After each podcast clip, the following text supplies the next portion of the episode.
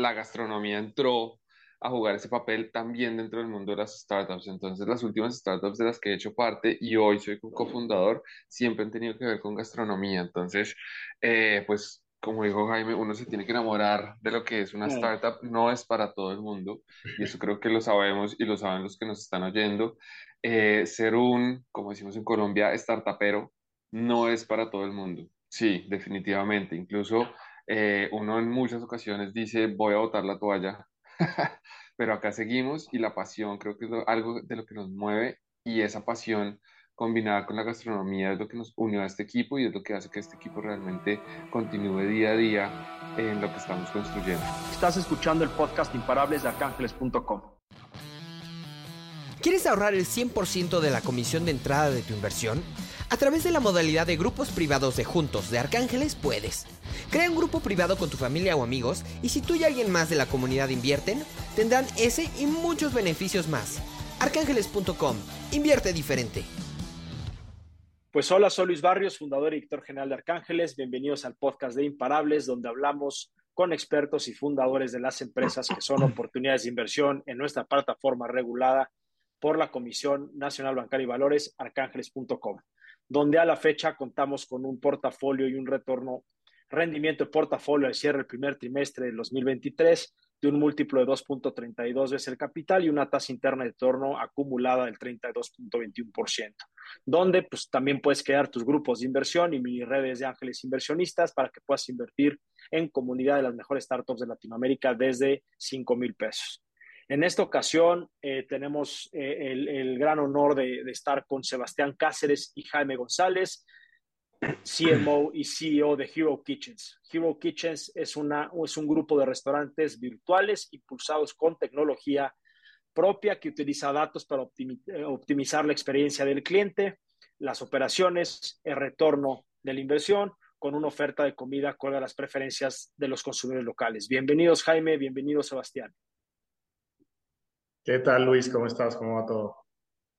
Muy bien, gracias. Todo en orden. Pues buenísimo. Este, eh, vamos, vamos, a, vamos a arrancar con, con, este nuevo episodio. Digo, me interesa mucho que nuestra audiencia conozca sobre eh, cómo están ustedes realmente aplicando la data y la información, ¿no? Que, que, que conocen de, de, de, los patrones de consumo de los clientes para diseñar y lanzar nuevas marcas y nuevos productos eh, gastronómicos o de restaurantes en el mercado. ¿no? Este, pues platíquenos un poco en un principio eh, qué dolor de mercado o qué están realmente este, resolviendo actualmente eh, con Hero Kitchens. Claro que sí, pues te cuento rápidamente. Nosotros antes de tener Hero Kitchens teníamos una empresa que se llamaba Local Hero, en la que trabajábamos de la mano con restaurantes, les poníamos su canal de domicilios propios y les enseñábamos cómo más.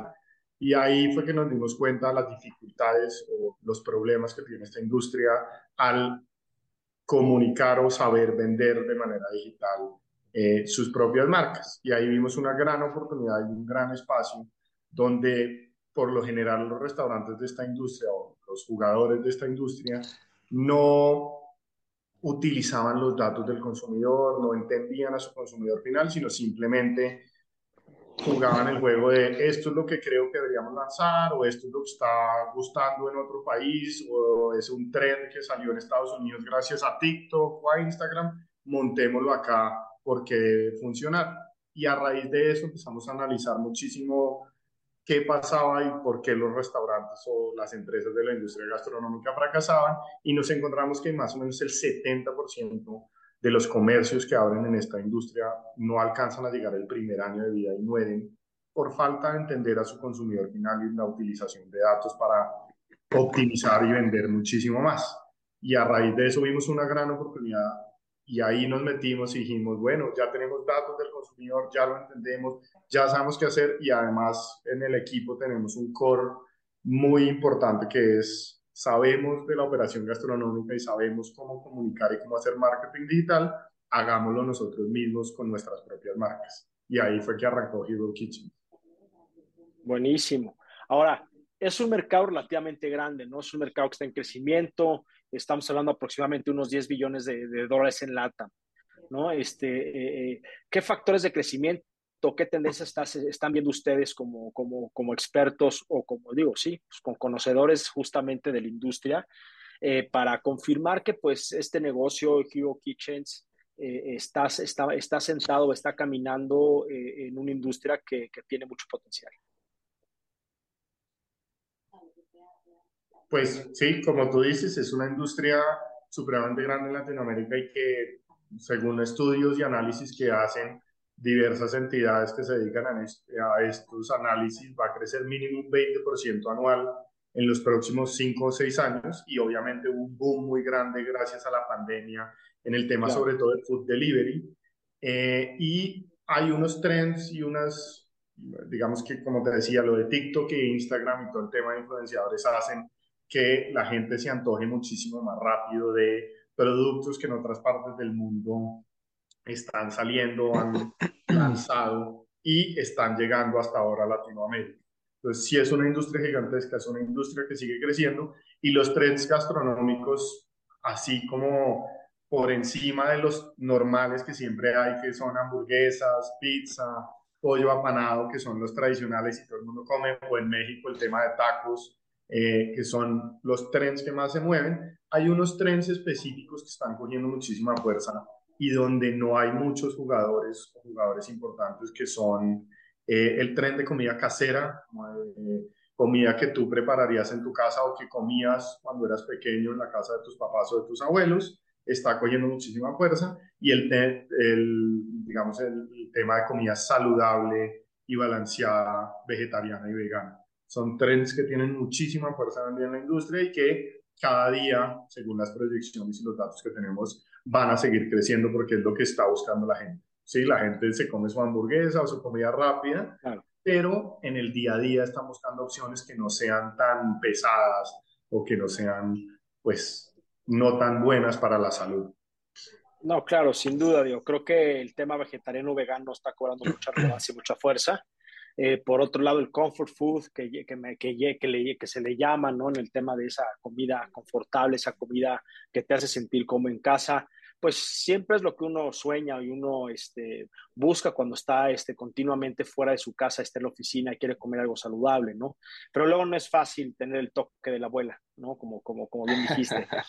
Pero, la sazón, como decimos eh, acá en Colombia. Exactamente, tener ese sazón de la abuela, ¿no? Este, pero digo, un dato curioso, recientemente estaba leyendo un reporte, ¿no? Y, creo que una de las comidas o de las industrias, o sea, el tipo de comida que sigue en un crecimiento exponencial y que, eh, que es un, un gran retorno, un gran negocio el tema de la pizza. ¿no?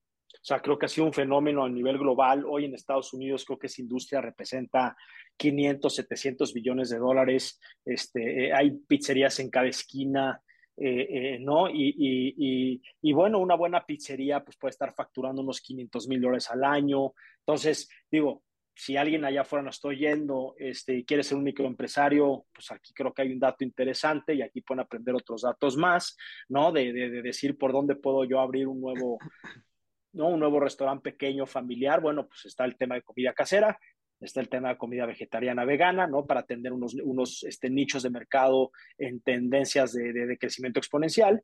Y por otro lado, si te quieres ir un poquito más a la segura, pues bueno, eh, puedes este, abrir tu pizzería, nada más ten cuidado que no tengas demasiada competencia alrededor y que tu pizza sea realmente excelente para que este, tengas este, mucha clientela, pero si es, si es una comida que, que también es acíclica, la pizza es acíclica a las, a, a, las este, pues crisis macroeconómicas. ¿Por qué? Porque también este, lo, que, lo que mencionaba este reporte es que, les digo, el tema de la pizza es que eh, siendo así acíclica en, en, crisis económicas, eh, se deriva de que, de que cuando no hay para salir o cuando tienes un poco presupuesto para salir, eh, sobre todo en otras culturas donde el consumir restaurantes es mucho mayor que en Latinoamérica, porque en Latinoamérica todavía tenemos ese arraigo y, y, bueno, y que a mí me encanta, ¿no? Ese, ese apego familiar, no digo arraigo, pero ese apego familiar en donde todavía vas a comer a tu casa vives este, eh, eh, en la misma ciudad que, que, tus papás o que tus abuelos eh, o que tus primos o que tus hermanos, ¿no? Entonces no es como Estados Unidos o Europa que la gente pues se pierde, ¿no? Y entonces mucho es ese tema social de salir a restaurantes, pero el tema de la pizza es cuando no hay para salir a restaurantes, pido una pizza e invito a mis amigos a la casa, ¿no? Es como esa, esa excepción, pero normalmente es que lo resuelves con, con una pizza, ¿no? Eh, eh, eh, y también, digo, este, dime, dime. Yo, yo, agrego algo, ya que estamos hablando un poco de lo que son los datos y las oportunidades dentro de cada uno de los nichos o dentro de lo que es todo el tema de gastronomía, y es que, claro, la, la pizza es una oportunidad gigantesca, pero algo que tú mencionaste ahorita es, eh, más allá de esa oportunidad, también la competencia, ¿no? Cuando un mercado está saturado, pues realmente entonces toca encontrar muchísimos diferenciales a través de la calidad de la comida, empieza la guerra de precios, entonces eso es algo a lo que nosotros nos hemos enfrentado y es también el, desconocimiento previo a montar un restaurante eh, hacia el consumidor. Entonces, ¿a qué me refiero con esto? Y es que el 70% de los restaurantes en Latinoamérica, como lo dijo Jaime, fracasan en su primer año de operación. Y eso se debe un poco a eso, a decir, listo, yo creo que tengo un diferencial en calidad, pero lo que pasa en la industria es que no es lo único, ¿cierto? Con la empresa que tenía, con la plataforma que empezamos a manejar al principio y que después viramos a lo que hoy es Zero Kitchens, nos empezamos a dar cuenta del poco conocimiento que tiene el sector y que tienen las empresas pequeñas y medianas, como restaurantes pequeños y medianos, para saber y entender lo que se necesita para llegar al éxito, ¿cierto? Porque listo, yo tengo una pizza maravillosa, espectacular, la receta de la abuela, pero entonces no sé venderla, no sé ofrecer mi producto, no tengo una buena marca, no tengo una marca que genere ese top of, eh, mind, no tengo una marca que me lleve realmente a generar una recompra. Y empiezan una cantidad de dolores a, existir que entonces, así como se, pueden llegar a crear 10.000 pizzerías, pueden llegar a morir esas 10.000 pizzerías en los primeros, en el primer año de vida. Entonces ahí parte de lo que nosotros estamos intentando solucionar también con GeoKitchens y donde realmente vimos oportunidad a través de los datos es que, uno, el crecimiento de cocinas ocultas en Latinoamérica en los últimos tres años ha sido del 52% y continúa aumentando, ¿cierto? De ahí nuestro partner como tal, que es Cocinas Ocultas. Y además de eso, todo el tema de la data, que tú lo dices, es lo más valioso hoy en día. El tema de la data y el comportamiento del consumidor es lo que nos dice qué es lo que está buscando el consumidor. Eso que dijo Jaime ahorita, que nosotros estamos creando algo para que se consuma todos los días y que suplen las diferentes marcas que estamos creando a través de los datos, esto nos asegura de alguna manera u otra el éxito, porque aumenta dos veces, dos x la probabilidad de crecimiento. Y además de la probabilidad de crecimiento que tú estás mencionando ahorita, también aumenta más del 10% la rentabilidad de las ventas utilizando todos estos datos, porque es algo que yo no creo que debería estar en el mercado, sino que los datos del consumidor me dicen, oigan, acá hay una oportunidad, ¿cierto? Y así fue como creamos incluso nuestra, nuestra primera marca y de ahí que fuera un éxito, no diciendo como que simplemente, oiga, nosotros, Jaime que soy profesional, yo soy adicto a la comida, a la gastronomía, me gusta eh, la pizza, sino realmente teniendo la vastedad de datos y decir, podríamos crear un diferencial en la pizza diciendo que nuestra receta tiene el toque de la abuela, pero ¿dónde está todo lo demás? ¿Dónde está el resto de la información? Entonces, si yo entro a un mercado donde 10.000 eh, pizzerías están compitiendo conmigo, de pronto se me dificulta porque otras pizzerías tienen más medios, tienen más presupuesto, tienen muchísimos más herramientas para el crecimiento y de pronto yo me, termino quemando y eventualmente muriendo. Pero si llego a un mercado donde hay, por ejemplo, eh, la data me dice que hay tres líderes en la industria, pero la percepción de precio y calidad es muy negativa, de pronto yo veo un espacio así fue como creamos nuestro MVP, nuestra primera marca, y de eso pues fue un éxito total. Entonces los datos nos aseguraron que eso era lo que estaba esperando el consumidor y era lo que buscaba. Y no solo el hecho de que hubiera una oportunidad de crear una marca como lo es Box Pasta hoy en día, por ejemplo, que es la que estoy hablando, sino que también la percepción de precio y calidad era muy negativa. Entonces ahí ese toque de la abuela nuestro, con los precios que ponemos en el mercado, cada vez nos hacen subir en ese escalafón muchísimo más rápido y con el mismo esfuerzo. De ahí podemos generar un lifetime value muchísimo más valioso que otros competidores. Podemos generar eh, un, un, bajón en el CAC, que es lo que nos tiene felices hoy en día a nuestros clientes, porque de ahí generamos ese loyalty que constante, constantemente estamos buscando, ¿no? Entonces, como cuando uno dice, oigan, voy a pedir pizza, pero ¿a cuál de todas pido? a cambio lo que nosotros queremos es que, oigan, la seguridad de ese top of mind y top of heart de decir, vamos a pedir a una de las marcas de HelloKitchen. Claro. ¿Por qué? Porque básicamente, palabras más, palabras menos, exagerando un poco, claro está, pero tiene lo que estamos buscando, ¿cierto? Precio, calidad, experiencia, y es lo que me lleva a generar esa recompra. Hace poco hablábamos de lo que es el voz a voz, pero haz de cuenta tú, tú vas hoy, pides una experiencia a domicilio espectacular, ¿cierto? Donde detrás de bambalinas, detrás de puertas, la operación y todo, aseguramos todo esto a través de los datos y de cómo optimizar los procesos, pero de cara al, al, consumidor, estamos asegurando una, una experiencia genial, espectacular, esté en su oficina, esté en su casa, esté en un espacio donde este delivery le va a llegar y va a decir, oigan, pidamos a esto porque la anterior vez y me llegó perfecto. Y disfruté, más allá de la comida, todo lo que rodea ese, ese sentido de top of mind que genera, que debería generar una marca. Y eso es uno de los dolores que... Pues gracias, Sebastián. Digo, eso, eso es la experiencia justamente lo que ustedes quieren enfocarse, ¿no? Que es más un tema de consumer centricity, no estar enfocados en el cliente, pero ya que estaban hablando, ya se empezaron a meter, se me adelantaron un poco hablando un poco el producto y, perdón, Luis, perdón. y no, no pasa nada, ¿no? Este, así es esto, digo, es parte de la conversación. Eh, entrando en eso, eh, eh, bueno, pues hablando de ese producto y, de, y, de, y, de, que su propuesta de valor, que pues digo, su producto es la experiencia del cliente como tal, ¿Qué están haciendo para lograrlo? ¿no? Desde de qué herramientas están utilizando, qué tecnología están implementando, eh, eh, eh, qué experiencia tienen en el, en el, tema ese de recabar esos datos, ¿no? Y ya ahorita entraremos un poco en, sus perfiles de experiencia personal, todos no se me adelanten en eso, ¿no? De dónde vienen, quiénes son sus, quiénes son sus aliados al día de hoy, ¿no? Este, que, que, que les va a permitir poder realmente entregar ese valor del cual están queriendo proponer, ¿no? Dentro de lo que están proponiendo en el mercado. Claro que sí. Pues rápidamente, nuestros aliados y como nosotros funcionamos principalmente, como Sebastián dijo, Cloud Kitchens, que es una de las redes de cocina más grandes del mundo, es nuestro aliado con los que trabajamos y nuestro partner eh, hoy en día. Entonces nosotros operamos desde los facilities que ellos tienen, lo cual nos permite abrir una cocina oculta más o menos en dos o tres semanas dentro de Colombia y en otros países podríamos abrir, o queremos, cuando vayamos a abrir, podremos abrir una cocina más o menos en un mes. Eh, y ellos también nos brindan apoyos en temas de proveedores, en temas de logística. logística, nosotros trabajamos en día con Rappi, Didi, pues plataformas y un canal de domicilios propios, eh, porque creemos en el tema de las eh, economías colaborativas en donde no hay que tener domiciliarios propios de esto, sino apoyarse de las empresas que ya los tienen. Pero ¿qué opinan del empaque, no? Porque creo que más allá, digo, porque aquí si le estás este, depositando tu confianza a, a, a, los last mile delivery, ¿no? A los repartidores de última milla, sea Didi, Rappi, Uber Eats, ¿no? Este, los que sean. Este, que sea, sí. Ahí se le estás depositando su confianza en que va a entregar bien tu pedido.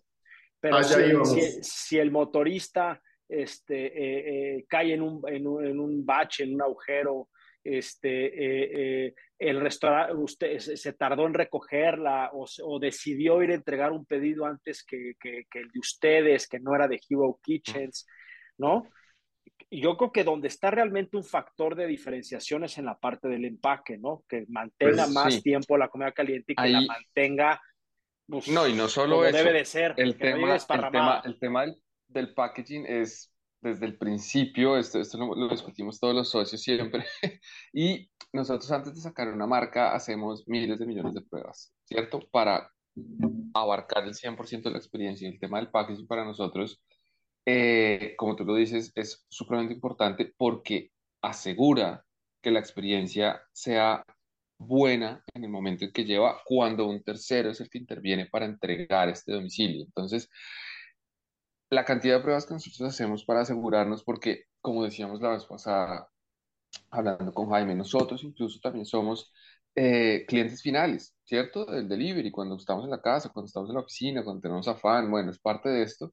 Y nosotros el packaging lo testeamos hasta asegurarnos que realmente llega como nosotros queremos que llegue, ¿cierto? Obvio, siempre existen eh, downs and ups dentro del proceso, pero para evitar que esto pase casi en un 100%, es que hacemos este testeo de, de, nuestros empaques como tan minuciosamente, ¿cierto? Probamos como todos los posibles que pueden llegar a pasar, desde el, el, la calle dañada hasta que el Rappi está teniendo un mal día, hizo lo que se le dio y lo movió y etcétera, etcétera, etcétera, o se demora muchísimo y la comida tiene que llegar a la temperatura correcta para poder ser consumida.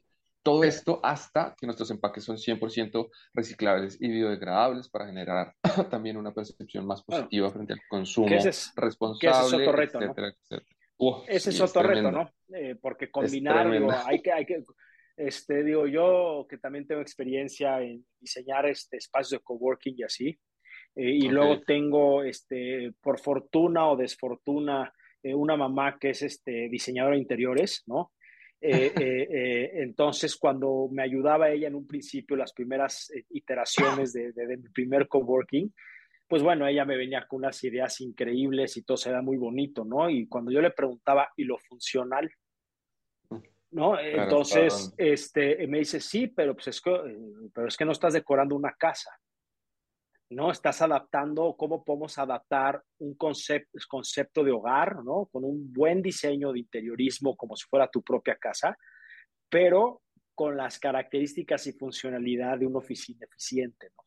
Entonces, no es tan fácil como uno cree este, eh, eh, y escoger los muebles, los colores, materiales, etcétera, ¿no? Entonces, había muchas cosas que quedan increíblemente bonitas que vendían para, para, para, para rentar los espacios, pero ya al cabo del uso de un mes, dos meses, te das cuenta que era lo más disfuncional del mundo que tenías que quitarlo, ¿no?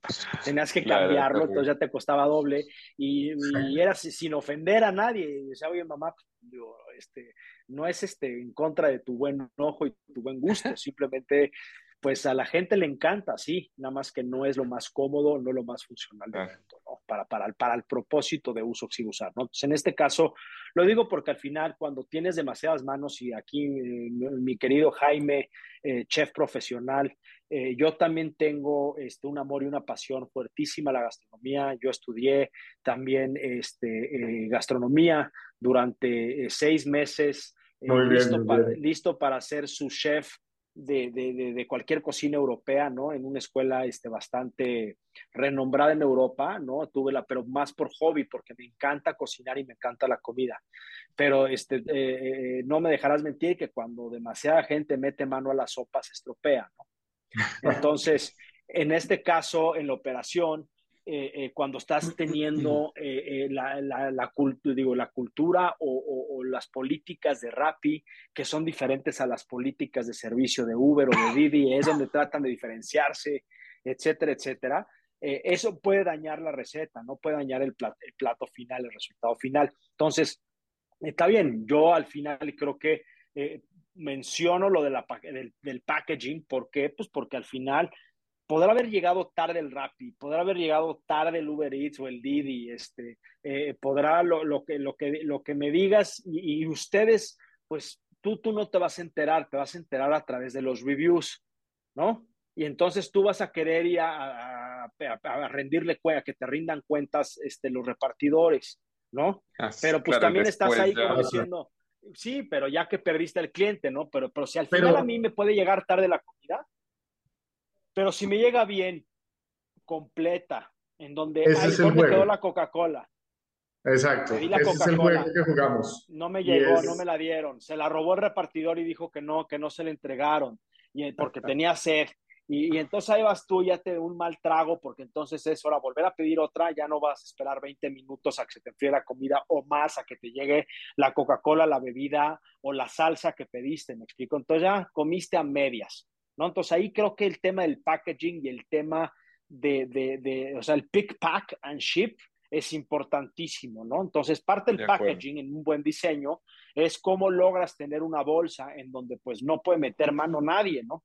Porque entonces ya se va a ver alterado el producto. Exactamente. Y así es como desde el comienzo, y como Sebastián decía, después de todas las pruebas que hicimos, llegamos a un packaging con el que nosotros nos sentíamos tranquilos y con el que sabíamos que esos domiciliarios fuera de cualquier aplicación o fueran domiciliarios propios, no iban a poder alterarlo, ni modificar, ni meter la mano en nada, sino de que además también, indiferente del tiempo que se demoraran en recoger o en llevar el pedido, el pedido llegara en las mejores condiciones posibles para brindarle esa experiencia superior de delivery o de alimentos de delivery al cliente final.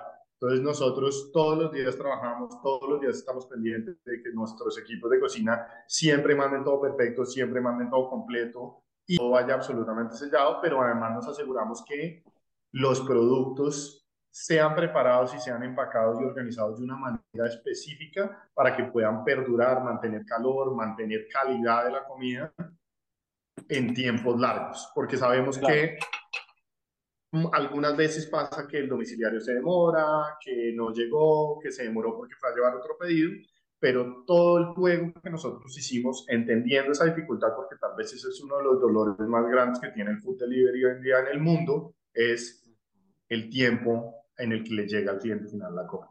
Entonces el juego desde el inicio fue ese, fue vamos a hacer todo lo posible en preparaciones, en cortes de las carnes, de los productos, de las pastas, de lo que sea, que todo esté organizado, empacado, cortado, eh, para que llegue siempre de la mejor manera y pueda haberle pasado, mejor dicho, mm, haber caído en huecos o haber dado un salto en la moto y que todo llegue perfecto. Claro, digo, a eso...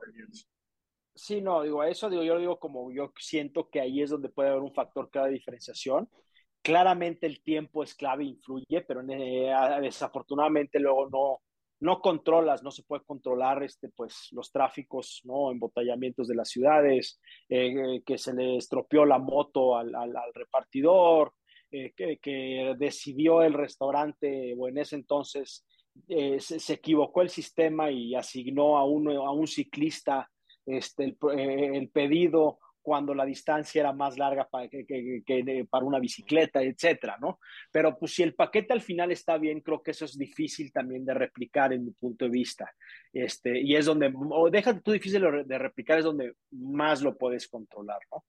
Eh, eh, eh, pero, en fin, y como última recomendación ahí, nada más que la pongo al aire, como yo detesto cuando me llega, me llega comida de, de, de, cualquiera de estos este,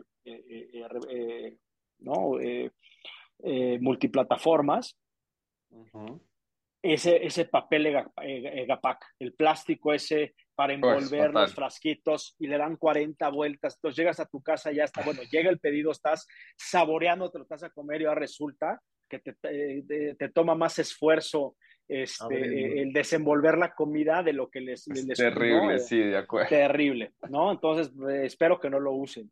no, no, no lo usamos pero lo que pasa es que generalmente pasa porque muchos de los establecimientos que deciden entrar al mundo del delivery de comida es que es lo barato, es lo fácil. Exacto, y no solo es lo barato, sino también lo fácil. Es como, ah, bueno, yo no necesito investigar empaques. Es que te voy a decir por qué. Si, es, si es lo... No, pero si es lo barato. Si es lo barato, ¿por qué? Porque eh, eh, dicen es más fácil envolver esto en plástico y si se derrama no se, no se sale, y no, entonces no se moja mi bolsa de papel, ¿no? De papel estraza, de papel café, eh, en vez de realmente buscar a ver cómo puedo encontrar un topper, un, un, envase que sea más duro, más rígido, más sellado para que no se desprenda y que al mismo tiempo mantenga este, caliente o la comida. Pero en fin, ahí, digo, eh, ahí pasa, ¿no? Y lo que pasa es que no le dan la importancia que se merece el canal de delivery. Eso nos, lo hemos, encontrado en todo lado y pasa más de lo que uno cree, que uno diría, ¿cómo, cómo es posible que esta experiencia no sea la misma que en el restaurante? No, a veces incluso nos han dicho que no les interesa. Entonces, ahí pues... Cumplir. Exacto. Exacto. voy a tener delivery, no importa, bueno, hagámoslo como sea y mandémoslo en cualquier empaque que pues, da tristeza, eso sí es la realidad. Y es increíble. Pero en fin, bueno, este creo que vamos por buen camino en un tema de, de, de, de producto, ¿no? Y de estar este, centrados en el cliente. Eh, eh, platícame un poquito cómo está, eh, platícame un poquito cómo están hoy en tracción el día de hoy. Claro que ¿Cómo van pues, en ese crecimiento en Colombia? Oh, claro que sí. Nosotros eh, lanzamos la primera marca y la primera cocina acá en Bogotá, Colombia, y con esa marca hicimos unas pruebas de eh, como growth y retención, porque para nosotros lo más importante es retener a los clientes, ¿no? Es hacer que los clientes sean fieles a nosotros y nos pidan constantemente. Hoy en día ya con lo que tenemos, tenemos unas ventas mensuales, un MRR de más o menos 10 mil dólares tenemos una retención del 27%, que es casi el triple de lo que el promedio de la industria de restaurantes parecidos a nosotros o de la misma edad, ya los tienen hoy en Colombia. Tenemos un CAC de 3 dólares con 5 centavos, eh, que es uno de los CACs más bajitos que se están manejando en la industria comparativamente con lo que vemos de otros compañeros, amigos, competencias. Eh, y como te decía, para nosotros lo más importante es la retención de esos usuarios. Estamos manejando aproximadamente unos 800, 900 usuarios mensuales promedio en esta marca y ya lo que queremos hacer hoy en día es la expansión, ¿no? Empezar a abrir más cocinas, más marcas que ya se tienen diseñadas, los menús y las marcas en sí, eh, ya con las tesis que probamos con la primera marca, que era Box Pasta, como Sebastián les contaba. Entonces la idea ya, estamos tranquilos con esos unit economics que ya están más o menos a mil dólares de llegar a punto de equilibrio operativo, es decir, la marca paga absolutamente todo con sus ventas, salarios, eh, servicios, arriendos, absolutamente todo. Y la idea es ya empezar a replicar, hacer el copy-paste de lo que logramos con esta marca a las siguientes marcas y las siguientes cocinas. Entonces, el objetivo es abrir tres cocinas más en Bogotá, dos marcas más por cada cocina para tener tres cocinas, tres marcas por cocina y luego hacer el salto a Medellín, una ciudad importante en temas de food delivery acá en Colombia, y ya luego saltar a lo internacional, ¿no? Buscar la apertura de Chile, Perú y México, que son los tres países que tenemos en la mira, son muy similares en temas gastronómicos, no digamos de sabores y no, lo entiendo, lo entiendo. De, consumo y de, comportamiento, exactamente. Exactamente. Entonces, los márgenes andan por ahí del 70%, ¿verdad? Entonces, son márgenes, del 70%. Entonces, es un margen que puede ser comparado o puede ser considerado de márgenes altos como un software as a service, ¿no? Este, en donde pues es donde es el modelo de negocios más querido por los inversionistas, es ese software en el que lo hiciste una vez y, lo vende, lo revendes N veces, ¿no? Con unos márgenes, inclusive llegan al 90, 95% de margen, ¿no? Este, eh, y bueno, ahorita me gustaría pasar este, a conversar con ustedes más eh, eh, sobre quiénes son ustedes, pero voy a hacer un corte porque creo que se nos acaba el tiempo, no sé por qué el tema de... Exacto. ¿Quieres ahorrar el 100% de la comisión de entrada de tu inversión? A través de la modalidad de grupos privados de Juntos de Arcángeles puedes. Crea un grupo privado con tu familia o amigos y si tú y alguien más de la comunidad invierten, tendrán ese y muchos beneficios más. Arcángeles.com. Invierte diferente. Pues bueno, pues Jaime, eh, Sebastián, gracias por darnos este, mayor profundidad en cuanto al producto, este, un poco de márgenes, datos de industria, pero creo que este, ahora me gustaría hablar de una cosa que es creo que de las más importantes, ¿no? ¿Quiénes son ustedes? ¿Quién es Jaime? ¿Quién es Sebastián? Y a grandes rasgos, este, pues, ¿quién más en el equipo que hace realidad Hero Kitchens? Claro que sí, pues así rápidamente por encima, eh, nosotros somos cuatro cofundadores, en donde pues estamos acá dos, Sebastián y yo. Sebastián es experto en marketing digital, creación de estrategias eh, y planeación estratégica en marketing. Como él decía anteriormente, apasionado por la gastronomía. En realidad los cuatro somos apasionados por la gastronomía y creo que por eso nos metimos en este mundo.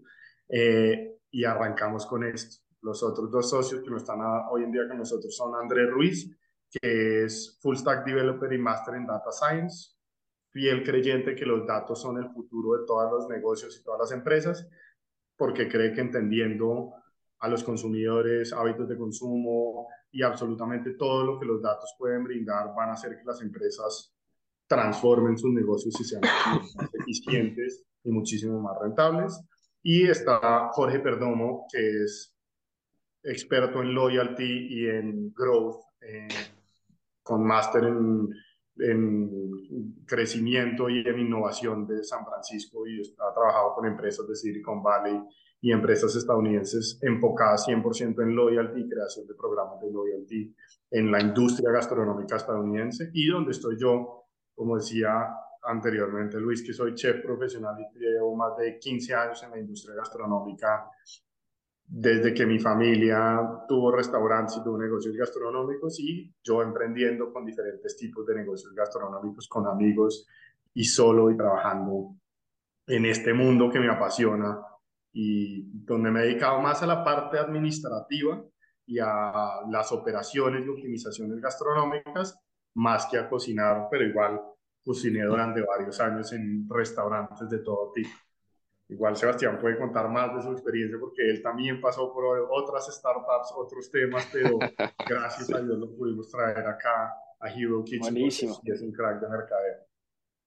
Exactamente. Y yo, eh, rápido les cuento, pasé de, trabajar durante años en grandes agencias de, publicidad, terminando en lo que era YNR, Young en Rubicam, eh, para volverme el cliente, para entender un poco más de lo que es ese mercadeo dentro de la publicidad, volverme experto en planeación y entender lo que realmente es necesario para llegar a los clientes. De ahí, eh, pues soy máster en mercadeo internacional, ¿cierto? Y el mundo de, la, de las startups me llamó en un momento específico y la gastronomía entró a jugar ese papel también dentro del mundo de las startups. Entonces, las últimas startups de las que he hecho parte y hoy soy cofundador, siempre han tenido que ver con gastronomía. Entonces, eh, pues, como dijo Jaime, uno se tiene que enamorar de lo que es una startup. No es para todo el mundo y eso creo que lo sabemos y lo saben los que nos están oyendo.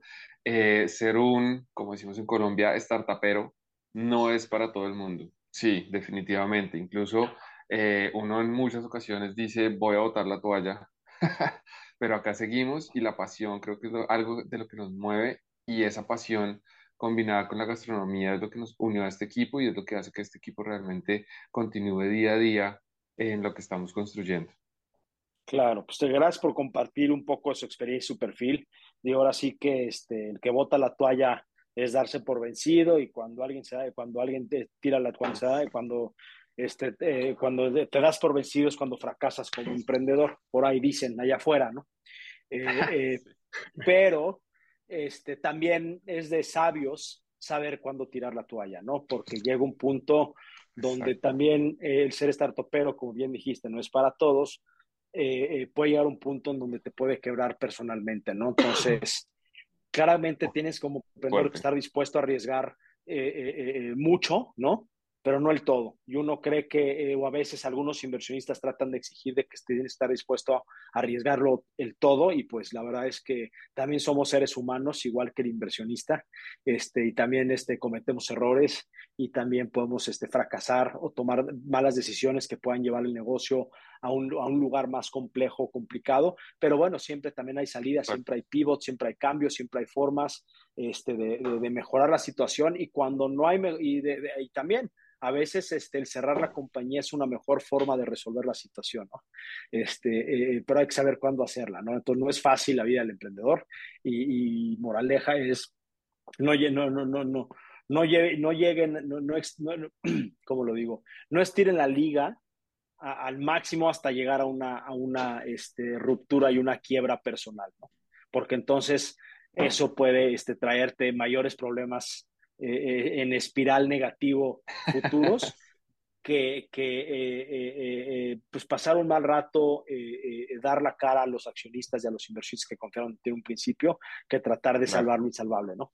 Pero en fin, al día de hoy estamos levantando una ronda de capital, eh, eh, estamos en una etapa más o menos pre-semilla semilla, ya tienen tracción inicial, ya lanzaron su primer marca, ya tienen pues, una, una, base robusta de datos y conocimientos del mercado, tenemos un chef como capitán del barco, como capitán de cocina, este, que está eh, diseñando nuevos menús y procurando que la calidad justamente de ese producto y de ese insumo eh, sea el correcto para que los consumidores cumplan con la experiencia al cliente que Sebastián como experto en marketing y experto en, en, dar esa, este, entregar esa experiencia al cliente y que realmente cumplir con la promesa de valor, ¿no? De entrega de la propuesta de valor, porque de qué sirve venderte de una forma y luego no poder entregarla, ¿no? Eh, eh, porque eso pues es, es, un fracaso seguro en el corto plazo, porque al final le, pierdes credibilidad en, en, lo que prometes, ¿no? Entonces hay que prometer lo que uno cumple. Entonces ahí creo mm. que Sebastián tiene una responsabilidad muy importante en lo que comunica y en lo que entregan, en esa, esa paridad y por eso Jaime y Sebastián que estar muy bien conectados y los veo muy conectados en, en la visión ¿no? Este, de, saber lo que quiere entregar el producto, porque cualquiera de los dos que se nos, se nos descarrile, pues entonces empezamos a, a, distorsionar un poco la propuesta de valor, ¿no? Eh, se están levantando 150 mil dólares en, en, Arcángeles, eh, al día de hoy ya traen algo de capital levantado, digo, algo que es relevante mencionar, formaron parte de la tercera generación de la aceleradora Pigma, que para mí es un Rising Acceleration Program in LATAM, eh, no cabe duda que están haciendo grandes cosas y seguramente van a, llegar a la cima, este, ya sea de las top aceleradoras de Latinoamérica. Eh, eh, me gusta mucho el programa, conozco muy bien a los socios, este, ¿no? Es a Daniel, principalmente a Nelo Espina. Y bueno, y creo que actualmente están en otra aceleradora que es excelente también, que es la de Platzi, que tiene acceso a muchísimos recursos de capacitación, de empuje, de crecimiento, de contactos, ¿no? Entonces creo que eh, van por, están posicionados para, para caminar por, por, por buenos caminos. Y, y, bueno, cuéntenos, este, al día de hoy, eh, eh, ¿cómo van con esa ronda? ¿Quiénes son esos inversionistas actuales que, que ya confiaron en ustedes? ¿No? y bueno, pues esto no, no, sobra de más decir que pues al, abrir un pedazo de su capital en Arcángeles está para que eh, pues cualquiera eh, de los que nos está escuchando y sus amigos y familiares también puedan formar parte de la aventura de Hero Kitchens, eh, con montos más pequeños, ¿no? Que esa es justamente la misión de Arcángeles, para que puedan formar parte de esta comunidad, invertir en comunidad y, juntos crecer Hero Kitchens y dar ese acceso a más personas que no necesariamente vienen de las chequeras grandes y de los fondos de inversión para formar parte de la innovación y del cambio en Latinoamérica algo que ustedes están queriendo hacer en el sector este, eh, eh restaurantero y gastronómico, ¿no? Entonces, pues, un poquito más sobre esta ronda y cuáles serían sus planes a futuro con este capital. Perfecto, pues sí, como decías, nosotros ahorita tenemos una ronda se está levantando más o menos, bueno, se están levantando 150 mil dólares, donde tenemos cerrados hoy en día committed 100 mil dólares aproximadamente, committed o girados ya en la cuenta, en la cuenta. Eh, que ya tenemos, exacto nos faltan esos 50 mil dólares que ya es como el, el último esfuerzo que estamos haciendo para cerrarla. Y grandes inversionistas que tenemos, pues hay varios. Eh, tenemos inversionistas tradicionales acá en Colombia que trabajan en bancos o en banca eh, tradicional, no en banca de inversión. Eh, Ricardo Tapias, Luis Guillermo Vallejo, que son personas colombianas tradicionales, llamémoslas así. Y que nos están respaldando este mundo como de startups o de emprendimientos. Eh, tenemos tres personas supremamente importantes y que son advisors y que nos reunimos constantemente con ellos, que son uno de Estados Unidos que se llama Abhishek Agrawal, él es el CEO de Material Security, que es un unicornio estadounidense de ciberseguridad y encriptación de correos electrónicos. Él es uno de nuestros inversionistas y es pues un crack al haber construido un unicornio en Estados Unidos.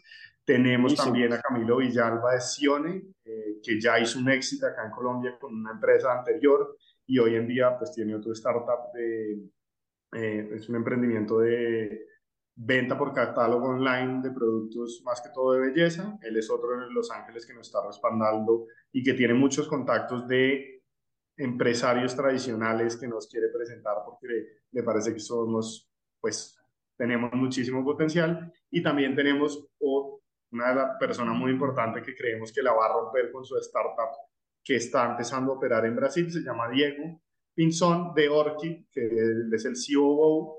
Orchid es una empresa de delivery en drones eh, que está, ya tiene contratos con Mercado Libre y quiere hacer ese delivery de última milla con drones y están arrancando en Brasil. Nada tonto. Outskirts de de Sao Paulo. Entonces ellos son los grandes inversionistas en día que están detrás de nosotros y que nos están apoyando. Eh, y pues obviamente tenemos otros inversionistas más desconocidos, como te decía, personas naturales. Bueno, no, no, no pasa nada. Digo, el que aquí era hablar de highlights, no tenemos que entrar a, tanta granularidad de las cosas, pero pues agradezco mucho que hayan compartido un poquito del sabor de Hero Kitchens, ¿no? Eh, eh, que no tengo duda Digo, soy un fiel creyente de lo que están haciendo y me encanta. Digo, además soy un foodie, este, eh, vamos a llamarle, no, no voy a decir chef, frustrado porque no soy nada frustrado, cocino cuando tengo mi tiempo, pero es un, chef in, in, work in progress, en WIP, ¿no? Este, Está muy bien.